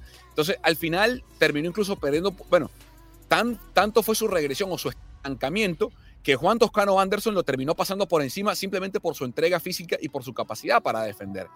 En este equipo, si no defiendes, no juegas. Es la, fue la consigna todos los días de Steve Kerr. Y un equipo que tuvo tantos problemas para rebotear, si tu puesto 4, que a veces jugó small center buena parte del año, eh, Golden State perdía muchas peleas de rebotes y Pascal nunca supo desarrollar esa habilidad. Por eso, y, Juan Toscano sí, terminó perdiendo esa, esa batalla con el México-Americano y por eso lo mandan a Utah. Eh, era un jugador que aportaba ofensiva instantánea, pero unidimensional en, en la segunda unidad pero defensivamente hablando era, era un jugador poco productivo y, e insisto, por eso hoy no está en este equipo. Y el crecimiento de Toscano es de las historias más eh, formidables que dejó el 19-20. Eh, yo recuerdo verlo en Venezuela, con Bucaneros de la Guaira en ese 2017, lo poco que jugó, cómo se desarrolló en el baloncesto mexicano. Eh, lo aman acá porque nació aquí en Oakland, es, de esta región, su, su, madre es mexicana, su familia completa es mexicana por lado de la mamá, su papá es de aquí de los Estados Unidos. Y hoy es un jugador de rotación y para mí es esencial también como su entrega y su capacidad defensiva va a aportar para la segunda unidad eh, con los Bielitsa, con los Jordan Poole, eh, con los eh, Kevin Looney y con los chicos con, eh, conmigo y con Moses Moody. Es obviamente un chico que ya aprendió a atacar el aro en el momento preciso porque la defensiva contraria no lo espera y quizás lo único que le falta para coronar su desarrollo es un triple confiable. Si ese triple confiable está ahí, yo no veo cómo lo sacas de la cancha con todo lo que te puede aportar y su polivalencia en el costado defensivo. Carlos, tienes mucho que hacer. Sé que estás en Telemundo 48 en la Bahía de San Francisco después de un noticiero. Tienes otro por enfrente. Agradecemos muchísimo tu aporte, tu conocimiento. Y de nuevo, ahí lo pueden seguir en las redes sociales que ven en pantalla, tanto en Instagram, tanto en, en Twitter. Y el que tenga y pueda escuchar estas transmisiones de fútbol americano de NBC Universo, que lo haga los domingos por la noche 8.20 de la noche del este, 5.20 de la noche del Pacífico. Muchísimas gracias para ti, Carlos. gracias a ti por la invitación, Álvaro, a ti, coach. Un fuerte abrazo a los dos y gracias por los consejos, por el tiempo. Y para mí siempre es un privilegio compartir con, con dos profesionales a los que admiro tanto y a los que respeto tantísimo. Un fuerte abrazo y, ya que empiece la NBA, que estamos con la fiebre a todo lo que da. Así es. Muchísimas gracias, Carlos. Y buenas noches. Interesante los comentarios de Carlos Mauricio eh, Ramírez. Un equipo que muchas personas quieren saber a dónde va a llegar este año. Es un equipo que llegó bastante lejos el año pasado, los últimos dos años en los playoffs, pese a haber perdido temprano. Es una, parece una contradicción lo que estoy diciendo, pero no. Jugaron de tal manera, aún perdiendo, que te daba la impresión que quizás si no tocaba otro rival o otra serie de rivales puede haber llegado un poquito más lejos. Se trata de Dallas Mavericks, un equipo que este año El año pasado terminó quinto en el oeste, marca de 42 y 30. Termina con la novena mejor eficiencia ofensiva de la mano de su mago Luka Doncic, pero en el tercio más bajo defensivo en cuanto a eficiencia y ha hecho los cambios que ven en pantalla, que en realidad son mínimos. JJ Redick en realidad nunca jugó con este equipo. George Richardson sale, eh, entra Reggie Bullock, Sterling Brown, Frank eh, Niglikina y Moses Brown. Eh, Carlos, en realidad el cambio más importante que nos refleja esa gráfica es el de técnico. Pasan de Rick Carroll, que ahora es el nuevo técnico en Indiana Pacers, y traen a Jason Kidd, que ha sido técnico antes en Brooklyn, fue técnico antes en Milwaukee, no duró mucho en esas dos paradas. El año pasado estuvo de asistente en Los Ángeles, jugó con la franquicia, conoce a Mark Cuban. Es interesante escucharlo hablar, Carlos, y dice, él habla de la junta, cuando habla de decisiones técnicas y quién va a abrir los partidos y quién, cómo se van a utilizar las rotaciones, dice, no es mi decisión, es la decisión de lo que llama él el board, la junta. O sea, que te está dejando saber claramente que en Dallas las decisiones se toman en conjunto. El técnico tendrá su peso, estoy seguro, en ese, esa discusión, pero en conjunto. ¿Cómo ves a este equipo bajo Jason Kidd, sabiendo que no ha empezado la temporada, pero ¿hay alguna sensación o curiosidad que tengas de entrada esta temporada con Jason Kidd al mando? A mí me parece muy interesante el hecho, Álvaro, de que un equipo que está para dar un paso adicional no se mejore entre temporadas. O sea, como muy bien mencionas, eh, Dallas ha sido lo suficientemente bueno en las últimas dos temporadas para clasificar, jugarle bien a Los Ángeles Clippers y perder ante Los Ángeles Clippers. Y tú dices, bueno, están por dar otro paso, así que eh, firma de agentes libres, cambios importantes eh, para dar ese paso adicional, ¿no? Y aprovechar el, momento que está pasando Luka Doncic, donde ya se ha convertido en uno de, los jugadores referentes, no de, de Dallas, sino de la liga. Pero ellos no han hecho absolutamente ningún cambio fundamental, trascendental, eh, con adquirir a, jugadores como Bullock, como Sterling Brown y con Niliquina, que apenas jugaba en Nueva York, y que se hayan ido George Richardson y, eh, eh, Nico Melli. Pero el cambio de Rick Carlisle por, por Jason Kidd es el más interesante. Rick Carlisle, para mi concepto, es un entrenador mucho más preparado que Jason Kidd. Lleva mucho tiempo siendo head coach, ha tenido la, oportunidad de ganar, eh, pero ya quizás se había anquilosado en su puesto. Eso pasa en muchas ocasiones. O sea, tanto tiempo con un equipo, llega el momento que para el equipo y para el coach es saludable buscar otros rumbos. Y la llegada de Jason Kidd, sin necesariamente ser un mejor entrenador que Rick Carlisle, pudiera hacer que sea lo que está viendo Mark Cuban como una mejoría para el equipo. Y la mejoría en el sentido de tener una, cara nueva y una voz nueva. No me gusta tanto esto de que el head coach esté diciendo que las, decisiones, especialmente las fundamentales, las importantes, se toman en, en, consenso. O sea, tú vas a recibir feedback todo el tiempo, retroalimentación de parte de tus asistentes pero el responsable último de tomar decisiones como las sustituciones, como eh, con qué cuadro vas a empezar, qué defensiva o qué ofensiva vas a utilizar contra cada equipo, no rehuyas esa responsabilidad como técnico, esa es tuya como head coach. Así que eso me, causa un poquito de resquemor, pero no hay duda alguna de que la razón por la que se hace este cambio es porque Carlisle y la franquicia de Dallas ya habían eh, terminado un ciclo, ya habían seguido su curso esa relación y había que tener una cara nueva. No voy a decir que este individuo es la clave a ese paso al frente del equipo, Carlos, pero todo el mundo se enfoca en Kristaps Porzingis, eh, porque es un chico extraordinario en, cuanto a estatura, en cuanto a destrezas, en cuanto a, lo que el ojo, la pupila te dice que sería un potencial, ¿no? Inmediatamente los jugadores dicen, uff, este es un fuera de serie.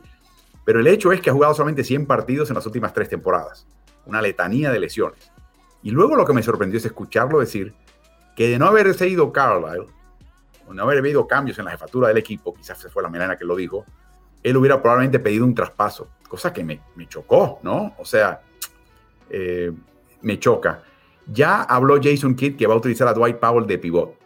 Esas fueron unas decisiones que él mencionó que hizo esta junta, eh, que se decidió en, conjunto. Por lo tanto, por sí va a jugar de cuatro. ¿Cómo lo ves? Eh, ¿Cuánto mejor puede jugar? Y, y aún si jugara mucho mejor, ¿Es tan importante su aporte en este equipo, Carlos? Sí lo es. Yo pienso que por Porzingis saludable, contento y jugando al nivel que él puede jugar, le da un salto de calidad a este equipo. Recuerda, eh, cuando se eliminaron en la burbuja contra el equipo de los Clippers, él se lesionó y no pudo estar disponible en los últimos partidos. Y el año pasado, ahora nos enteramos posiblemente que tenía que ver un poquito con fricciones con el coach, no, no rendía. O sea, no se esperaba mucho más de él. Se pasaba entrando y saliendo de la alineación. Tuvo también enfermedades y lesiones que lo sacaron por un momento. Y nunca fue un jugador consistente. Cuando parecía que iba a dar ese salto de calidad, cuando tenía dos o tres partidos buenos consecutivos, tenía uno o dos malos y, regresaba, retrocedía. Entonces, eh, este, esta es una figura clave. O sea, por sí es una figura clave. Ya tú tienes un dado y es que Luka Doncic va a producir todas las noches. Lo que se ha convertido en una inseguridad para, para los eh, Dallas Mavericks es qué Porzingis tenemos esta noche. Tenemos el Porzingis dominante en ambos costados de la cancha, que puede meter el triple, que no lo puedes defender posteado, que da tapas, que corre la cancha y termina con una clavada en un lado. O tenemos el Porzingis pasivo, que lo empujan y lo sacan para agarrar un rebote ofensivo que toma el tiro y, no toca aro. O sea, ¿qué Porzingis se presenta cada noche? Esa es realmente la incertidumbre que han tenido Dallas. Por eso creo que un gran juego de Porzingis le da un salto de calidad tremendo a este equipo. Cuando examinamos el orden de posición, o sea, la profundidad en casa posición de este equipo, Carlos, parte del tema que tiene Dallas es que se funde. Eh, y cuando en el momento, la verdad, sobre todo en playoffs, la banca se achica no la ves profundizarse y luego tienes que sobrecargar de minutos los demás. Primero, cuando ves este grupo, ¿cómo ha mejorado defensivamente este equipo? Me refiero en realidad a las caras nuevas, porque, o quizás el retorno de Powell a la alineación. ¿Y cómo y cuáles de estos señores tú crees que van a jugar más que en años pasados en playoffs? O sea, una cosa es ganar partidos en temporada regular, otra cosa es ganar en playoffs. Vas a tener, naturalmente que achicar rotación. De nuevo, dos preguntas quién de este grupo va a mejorar su defensiva y quién va a estar en la rotación de playoffs para dar un poquito más de descanso a Doncic y al cuadro titular. Bueno, los tres jugadores que llegan son defensivos, Álvaro. Eh, Niliquina, me acuerdo que se había convertido ya en un especialista defensivo para, para Nueva York en, esta última temporada. Estaba un juego completo sentado en la banca y lo sacaba en los últimos cinco minutos, cuatro minutos para defender al mejor perimetral del equipo contrario. Sterling Brown es un jugador que le pone mucho énfasis. Y Reggie Bullock se ha convertido en un, un 3D, un jugador que te mete el triple y que te defiende. Así que yo creo que han mejorado las adquisiciones. Perdieron un buen jugador defensivo en Josh Richardson, eh, un jugador que, se, que, anticipa muy bien y que lee defensivamente, pero eh, cuando baja a, lo que resta y lo que suma, yo creo que ellos ganaron en estas adquisiciones. Ahora hay que ver cuál es la filosofía defensiva de Jason Kidd, cuánto dista de la filosofía defensiva de Rick Carlisle, para que este grupo, con esas tres adquisiciones, se convierta en un mejor equipo defensivo que eso obviamente también le podría dar una, oportunidad no solamente de mejorar su posición en la tabla, sino de trascender en playoff. Bueno, Carlos es un, técnico que cuando hay un pick and roll, más allá de los dos defensas involucrados, no quiere una, ayuda tercera a menos de que sea necesaria, donde prefiere que el pivot se retire la caída famosa, el drop, que le llaman en inglés. Eh, para mí, Kid, si recuerdo bien cómo era él en Milwaukee y en Brooklyn, quiere que llegue un tercero, meta la mano, se presente, eh, crear, achicar espacio físicamente, aunque tengas que después recuperar al perímetro. Es mucho más agresivo en, ese costado de la cancha, Jason Kidd. Vamos a ver si este equipo logra entender eso y lo ejecuta al nivel que lo quiere Kidd. Pero mi pregunta a ti es, es esta, Carlos. ¿Ha mejorado este equipo un año más de experiencia, un revés más en playoffs, temprano en los playoffs contra un equipo que, al cual llevaron al límite en ambos casos? basta para maridar este equipo, para prepararlos a dar ese paso adicional, para posiblemente inclusive meterse en una final de conferencia o quizás, sabe Dios, una final de NBA? Bueno, yo creo que va a depender de tres factores. Dos de ellos lo hemos mencionado ya. Cómo juegue por Singis, número uno. Cómo mejore la defensiva con el, cambio de técnico y con las adquisiciones que han tenido. Pero la número tres y más importante de todas es cuánto, cuánta madurez demuestre su cabeza. La cabeza de este monstruo se llama Luca Doncic, sin lugar a dudas. Un jugador eh, que realmente está adelantado a su, a su edad eh, en las cosas que hace en cancha, pero que en muchas ocasiones la edad se refleja en sus actitudes de niño, a veces cuando las cosas no le salen como él quiere. Y yo creo que es importante que Luca Doncic sepa que no puede estar peleando todo el juego con los árbitros, que está perdiendo mucha energía y enfoque en muchas ocasiones.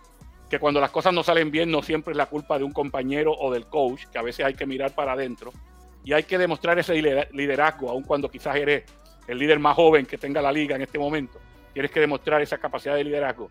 Y como vaya Doncic, así le irá al equipo de Dallas Mavericks. Interesante, veremos qué le pasa a este equipo de Dallas Mavericks en la temporada 2021-22. Estamos ya en plena era de ocaso de la carrera de LeBron James. ¿Y por qué no? 19 gloriosos años en la NBA y cada año, inclusive este que viene, eh, supera lo que cualquiera ha hecho en ese momento y en esa etapa de su carrera. Estamos hablando de un absoluto y total fuera de serie. Cuando termine su carrera podría ser el máximo anotador en la historia de la liga. Podría ser, dependiendo de su punto de vista, el mejor jugador que haya jugado en la NBA. Se trata de Los Ángeles Lakers, Carlos. El año pasado terminaron con 42 victorias, séptimo en el oeste. Paupérrima ofensiva, considerando que tenías a LeBron y Anthony Davis en ese equipo, aunque también tuvieron sus lesiones, pero vigésima cuarta de 30 equipos, o sea, la séptima peor Claro, la defensiva de Frank Vogel era ahí no que es la mejor de toda la liga. Y el ritmo estaban por la mitad de la tabla, decimosexto. Fue en la lista de cambios. No es este año, Carlos. Ya el año pasado hicieron un montón de cambios. El año pasado trajeron a Dennis Schroeder, a Wesley Matthews, Andre Drummond, Ben McLemore. Borrón cuenta nueve este año, encabezado por Russell Westbrook. Regresa Howard, regresa Rondo, Carmelo Anthony, de Andre Jordan, Ken Basemore, Wayne Ellington, hasta Malik Monk. Se repite el patrón del año pasado, Carlos, que no hay cama para tanta gente. O sea, no todos van a poder jugar. De hecho, yo pienso que los más veteranos, jugadores como de Andre Jordan y Rayon Rondo, si los demás están en perfectas condiciones, es posible que no jueguen mucho o casi nada. Eh, mi pregunta es la siguiente. Ah, eh, filosóficamente, esta entrada y salida como si fuera una estación de tren, de tanto talento, ¿Qué te dice el equipo Los Ángeles? Bueno, que quizás están dando eh, palos a ciegas, dándose cuenta de que tienen una garantía de que si LeBron James y Anthony Davis están saludables, podemos jugar tú y yo en el cuadro regular, eh, poner a Rafa como quinto hombre y podemos ser contendores en el oeste. Yo creo que a, a eso es que apuesta Bogle y apuesta la gerencia de los Lakers. O sea, que tienes la base de que si están saludables, LeBron y Davis va a tener un buen equipo. Y luego entonces a inventar con jugadores. Fíjate que ellos vienen de un campeonato, cambian prácticamente el equipo y las cosas no les salen como ellos pensaban, pero de nuevo, tienen la excusa de que Davis se le lastimó, de que LeBron estuvo indispuesto por una gran parte de la temporada y ahora están apostando una cosa rarísima, jugadores muy talentosos que han tenido, que han, que han sido gloriosos realmente en la NBA, que muchos de ellos van a ser candidatos al Salón de la Fama cuando se retiren, pero que están entrados en años.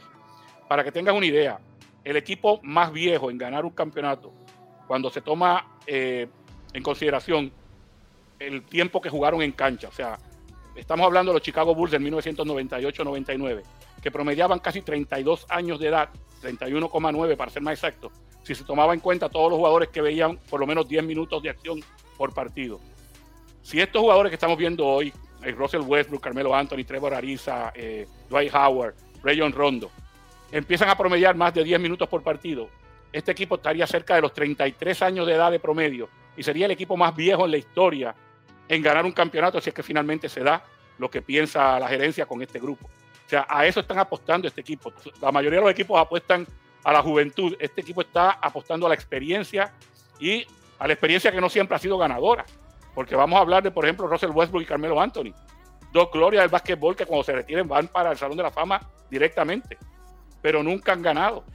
Lo más cerca que han estado fue temprano en su carrera Russell Westbrook cuando llegó a una final de liga contra el Miami Heat, de que terminó perdiéndola. Carmelo Anthony nunca ha llegado a una final de liga. Y este es un equipo que está apostando a eso, a esa veteranía. Y eso realmente es lo que, lo que más llama la atención, lo que más nos va a tener eh, anclado frente al televisor noche tras noche a ver cómo se desarrolla este equipo. No, va a ser algo impresionante. Carlos, la llegada de Russell Westbrook también es intrigante porque él, Anthony Davis y LeBron James son tres de los seis jugadores que más dominan el balón cuando están ellos en cancha. Obviamente, van a caer de los primeros seis si están los tres jugando minutos juntos, porque no hay cama para tanta gente. Pero yo tengo una hipótesis y quiero que me corrijas porque eh, para eso estás. Eh, y es lo siguiente, yo creo que la decisión de Russell Westbrook desde el punto de vista de los Lakers, es para temporada regular. Es el que te va a ganar partidos y te va a proveer energía y producir y rendir a su usual alto nivel, aunque no necesariamente eficiente nivel, y te va a ganar partidos en temporada regular si no tienes a Davis, o no tienes a LeBron, o no tienes a ambos, como lo hizo en Washington el año pasado, que los llevó a playoffs, aunque tenía a Bradley al lado, pero en general vimos que el que movía ese, ese buque era Westbrook. El problema de Westbrook para mí, Carlos, son los playoffs. eh, donde ahí el margen de error se achica, la ineficiencia se, castiga y se paga caro, eh, y donde no veo contra un equipo de gran calidad que él va a encajar tan bien. Es posible que la temporada regular le permita a él entender su papel y se adapte, pero cuesta trabajo pensar en un jugador que ha estado tan enfocado en conseguir la triple escena, en de repente darse cuenta que estoy en otro plano, otro entorno, y que por supuesto mis números van a caer. Y lo importante aquí es hallar mi nicho y asegurarme que el equipo gane. Eso es un cambio para Russell Westbrook. ¿Cómo tú lo ves? Sí, es un cambio para él sin lugar a dudas. Tendría que, o sea, todos los años y, específicamente dependiendo de qué equipo se encuentra, estando en Oklahoma City, estando en Houston más adelante, ahora en Washington, siempre nos preguntamos si Westbrook está dispuesto a hacer sacrificios, especialmente en playoff, eh, donde los números se van a ver afectados, pero que su equipo pero que él haga lo que hace falta para que su equipo pueda ganar. Esa pregunta la tenemos que repetir este año, ahora que va a estar con los Lakers, eh, especialmente estando al, lado de LeBron James, de Anthony Davis, de, Anthony, de, Rondo, de jugadores veteranos también, especiales, tan, tan especial como lo es él. Si él está dispuesto a decir, bueno, ¿qué hace falta que yo haga para que ganemos? Hace falta que yo me vaya a una esquina, hace falta que yo tenga el balón, hace falta que defienda más, que lance menos. Dígame, señor coach, o dime tú, Lebron, ¿qué hace falta que yo haga? Estoy dispuesto a hacerlo. Ese cambio, cuando un jugador llega a esa etapa, es que está ya pensando en que quiere ganar y que no le importan sus números. Ahí es que los equipos se, cuajan. Eh, y yo no sé si Westbrook está en esa etapa todavía. Consideren un pick and roll entre LeBron y Anthony Davis. Eh, Westbrook posiblemente esté en el otro lado de la, de cancha, en el lado débil, y no es triplero. O sea que podría quizás cortar al aro, quizás podría, crear situaciones, pero en realidad estaría ahí un poquito fuera de, lugar. Y aquí viene la otra pregunta, Carlos. Creo que en los, el intercambio de jugadores que han hecho en esta estación de tren que menciono, de la entrada y salida de jugadores, la defensiva perimetral de este equipo sufrió un poco. Eh, y tienen elementos para reemplazarlos. Tienen a Taylor Horton, que empieza lesionado la temporada. Tienen a Trevor Ariza, que empieza lesionado la temporada. Eh, LeBron es un buen eh, jugador marcando el perímetro créelo o no, Anthony Davis es un jugador que te puede marcar el perímetro, pero es un desperdicio que está allá afuera marcando el perímetro. Kendrick Nunn puede marcarte el perímetro. Y los demás, no sé, no estoy seguro por los demás. Eh, y por lo tanto, pienso que para cerrar un partido de playoff importante, este equipo necesitará a los que menciono. Necesitará a, Trevor Ariza, necesitará quizás a un Taylor Horton, a LeBron, a Davis. Eh, y, e, y, ¿A dónde va este equipo defensivamente en el perímetro? ¿Cómo va a marcar el perímetro una liga que le va a, lanzar muchísimos triples? Yo, pienso que ellos van a defender bien. O sea, no, tú no puedes caer de primero defensivamente bajo la filosofía de Bogle a, qué sé yo, a décimo o a doce en la liga. Si caes dos o tres posiciones y estás entre los cuatro mejores equipos defensivos de la liga y tu ofensiva mejora, obviamente vas a estar arriba en los, de la conferencia. Yo creo que este va a ser un equipo defensivo de todas maneras. Eh, Creo que entre los jugadores que llegan, tanto Ken Basemore como Trevor Ariza se sacrifican en ese lado. Que Kendrick Nunn es un buen jugador defensivo. Que Dwight te da una protección de la pintura, una garantía de protección de la pintura cada vez que salga de la banca. Eh, así que este es un equipo que va a seguir defendiendo. Que Rondo sabe lo que hace cuando está defendiendo el perímetro, para dónde enviar al jugador que está marcando. El único jugador que quizás te crea una debilidad y que sé que lo van a poner a jugar sus 14 o 15 minutos por noche es Carmelo Anthony, que ya en este momento no tiene ningún interés en defender y que va a ser interesante cómo lo motiva Bogle a que haga lo, mínimo para no hacerle daño a su equipo en ese costado de la cancha. No, va a ser muy interesante, Carlos. Eh, así que veremos qué pasa con este equipo. Por último, ¿tienes la sensación de lo que quiere Los Ángeles es llegar a los playoffs ilesos? O sea, que lo que pasa en temporada regular hasta cierto punto secundario, que quizás jueguen de una manera en temporada regular y cuando lleguen a playoffs jugarán de otra? Yo creo que ellos pueden darse el lujo de, pensar de esa manera y aún así estar entre los primeros cuatro equipos de la conferencia en el standing. Y eso, yo creo que a eso aspira Bogle. A no, a no, no solamente porque no puedes darte el lujo de que caigas tanto como caíste el año pasado y verte en un play-in como se vieron el año pasado. Yo creo que este equipo puede darle descanso a Davis durante la temporada, le puede dar descanso a LeBron pero tiene que hacerlo metódicamente, confiando en que ese resto de, jugadores que le da una profundidad tremenda los pueda mantener ganando más de lo que pierden eh, ganando dos terceras partes de los partidos que juegan, por lo menos, y tratar de estar en las primeras cuatro posiciones de la conferencia. Ya Anthony Davis mencionó que él se da cuenta que para que este equipo gane, él tiene que jugar de pivot. No quiere decir que le guste, él como que se está resignando a esta idea, pero yo pienso de nuevo que con su propensidad a lesionarse, lo van a evitar hasta que sea necesario. Quizás una noche tengan que jugar de cinco en temporada regular, van a tratar de evitarlo lo más posible hasta que lleguen los playoffs y ahí sí verás a un Anthony Davis jugando de pivot, que creo que es la posición clave para él y la que potencia este equipo al máximo. Así que veremos un equipo de Los Ángeles que tiene que, o sea, apunta a lo más alto y se da cuenta que cada año LeBron eh, te da un poquito menos que el año pasado. Sigue siendo mucho, sigue siendo mucho. Este es el año para ellos ganar y se palpa, se palpa en el elenco y en la dirección técnica del equipo de Los Ángeles Lakers.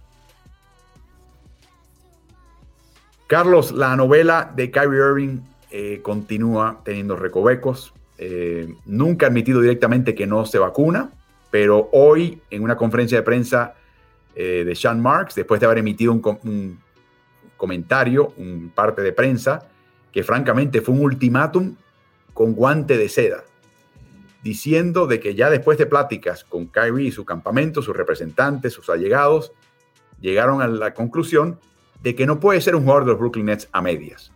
Si no te vacunas, no vas a poder jugar por una ordenanza que hay en la ciudad de Nueva York en los 41 partidos en casa de Brooklyn, más los partidos en el Garden, que son dos partidos en el Madison Square Garden de los Knicks de local, con Brooklyn de visitante. O sea, más de la mitad de los partidos de temporada. Por lo tanto, eh, lo que hizo Brooklyn hoy es declarar que si no vas a estar practicando y jugando con nosotros, no vas a jugar la temporada hasta que te vacunes, hasta que tu situación cambie o la ordenanza de la ciudad cambie. Cosa que sorprendió a muchos. Y estoy seguro que sorprendió inclusive al campamento de Kyrie. Eh, de todas maneras, el equipo va a descontar el dinero de su contrato, que son unos casi 16 millones de los 35 que va a devengar este año, por los partidos perdidos en casa. Al emitir este comentario, exonera a Kyrie de los partidos fuera de casa. Le va a pagar por esos. Sencillamente, el equipo establece esta regla, le va a pagar así que se va a quedar con la mitad de su salario usual. Lo que me dejó la boca abierta es lo que salió justo antes de comenzar este streaming, Carlos, donde allegados a Kyrie le comentan a Sham Sharania de The Athletic que Kyrie no está en contra de vacunarse, que si es por él se vacuna, que la razón por la cual él no se vacuna es para darle voz a aquellas personas que han sido obligados por la sociedad, el sistema o el gobierno o coartados a vacunarse y dice, le quiero dar voz a los que no la tienen.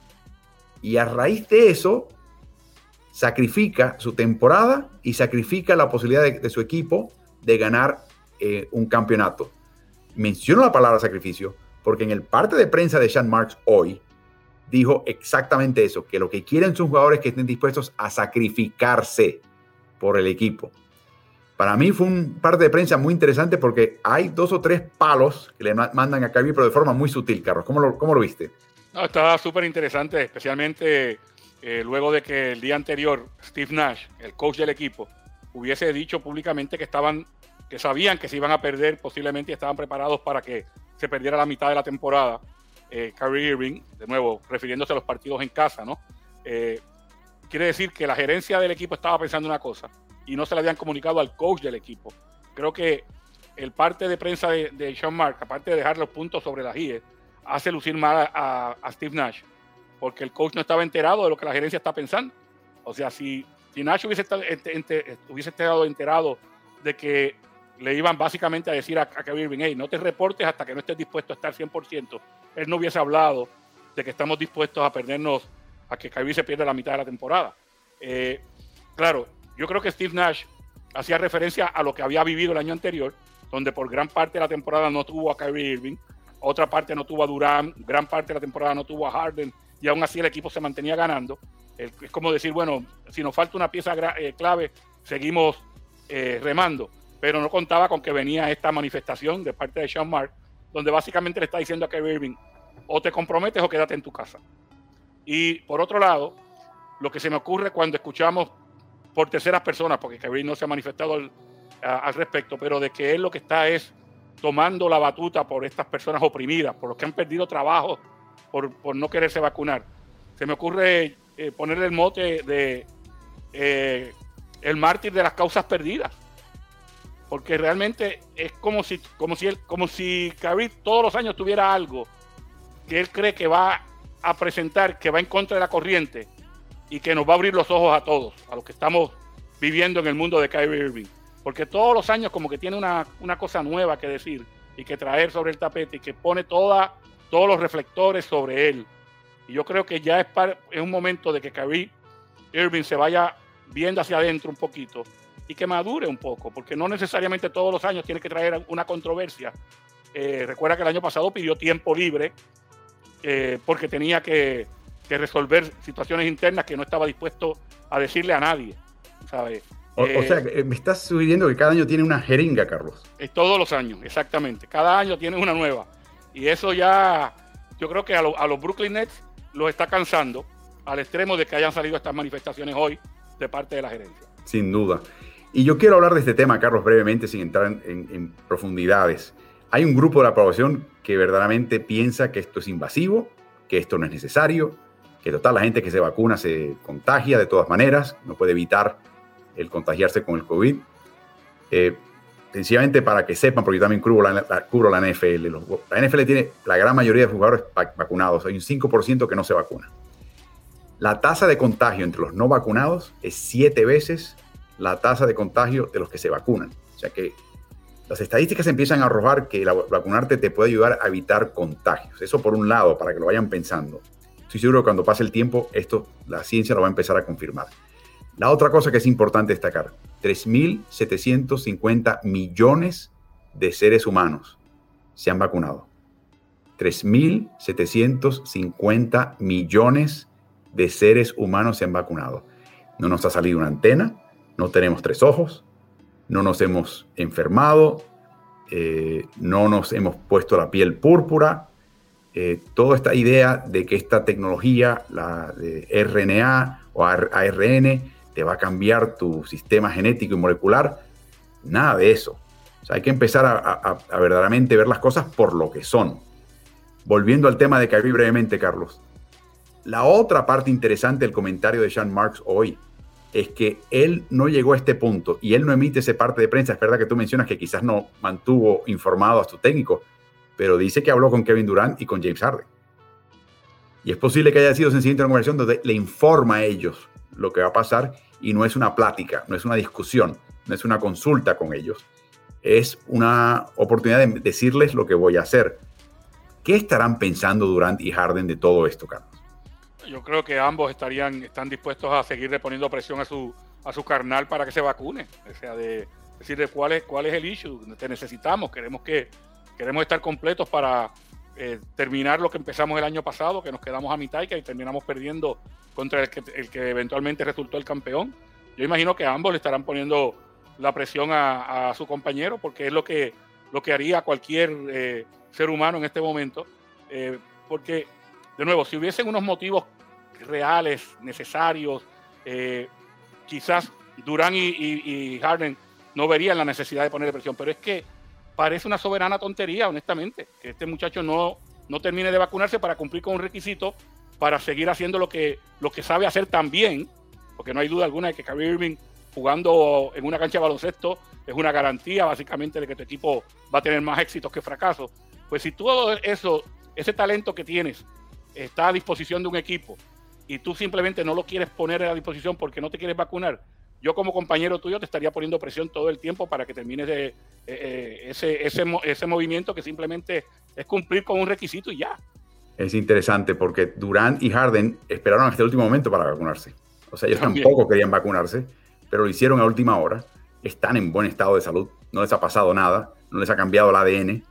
Eh, y tienen ahora ese tipo de protección con los anticuerpos que le permitirá, en el caso de contagiarse, lidiar con la enfermedad un poco mejor. Pero eh, eso está escrito, eso está comprobado, eso sencillamente se tiene que aceptar y entender. Así que es interesante en el caso de Kyrie Carros. Por un lado, el año pasado tiene que tomarse días personales porque el tema de la justicia social lo afectó personalmente. Y ahora es una causa libertariana, libertaria.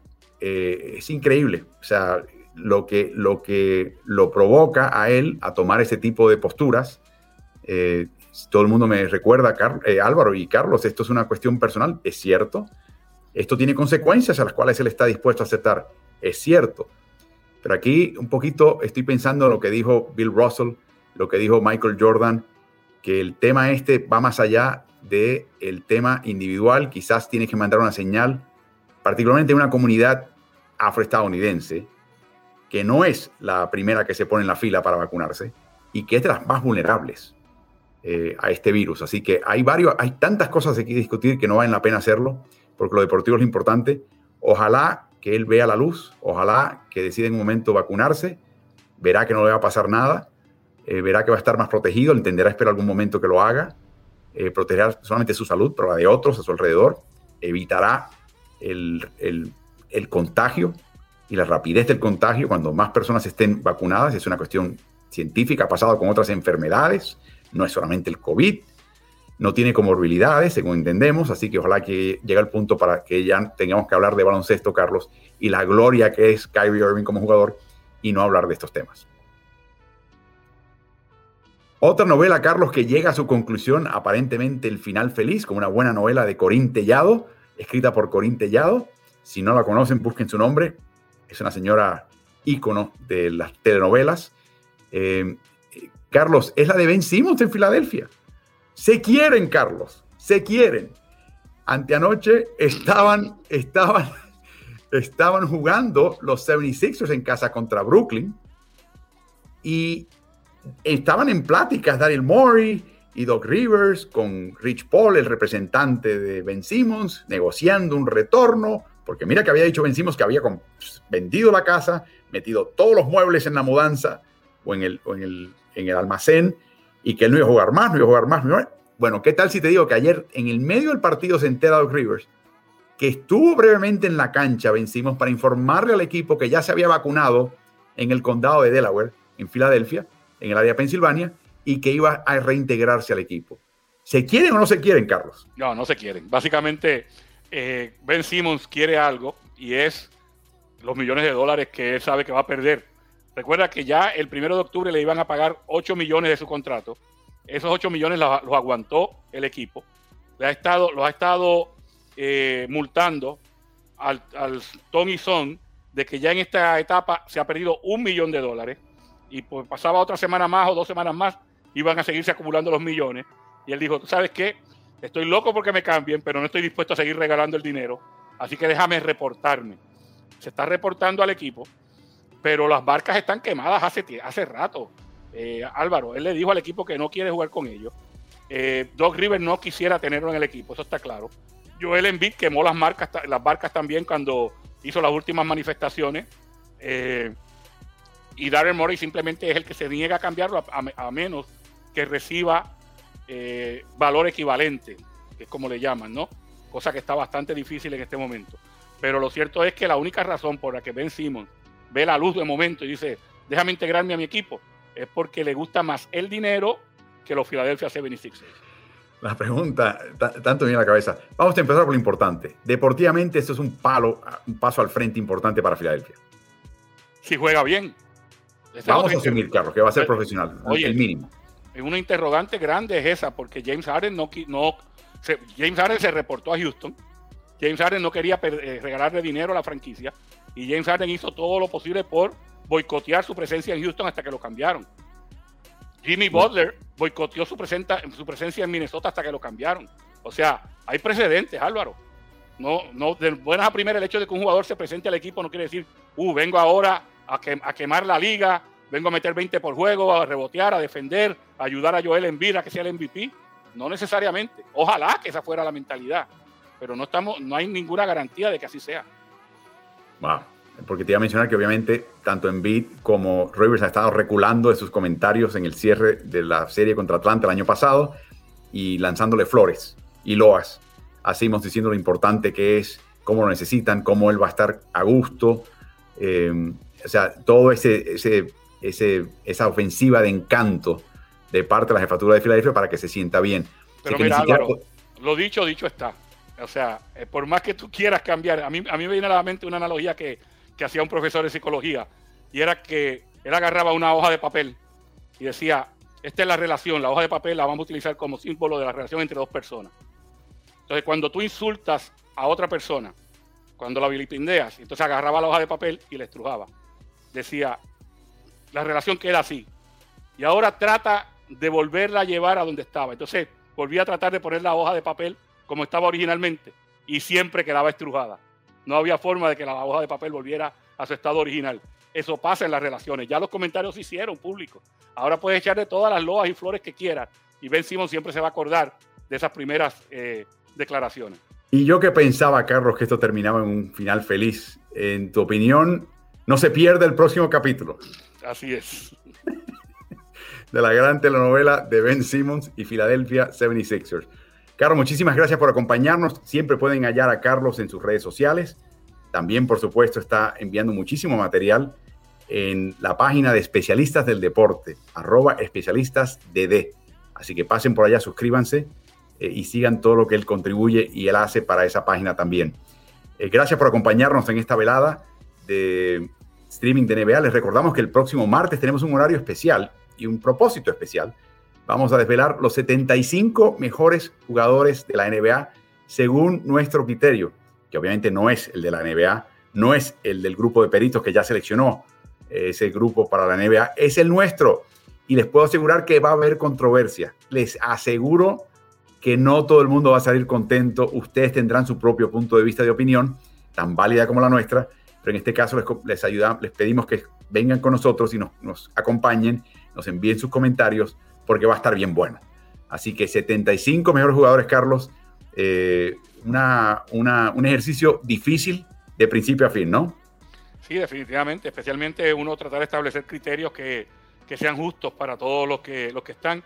Eh, de nuevo, lo, que lo hace el más difícil que, de todo es el hecho de que son 75 porque fue el número que estableció la liga para celebrar su aniversario número 75, pero cuando vas y dices, ¿y cómo yo separo estos otros 25, 20 o 25 de los 75? O sea, hay no menos de un centenar de atletas que deberían estar entre los mejores de la historia. Pero solamente van a caber 75, averigüen cuáles son el próximo martes, espero que nos acompañen por Ritmo NBA. Gracias por acompañarnos esta noche, muchas gracias a ti Carlos y nos veremos pronto. Buenas noches.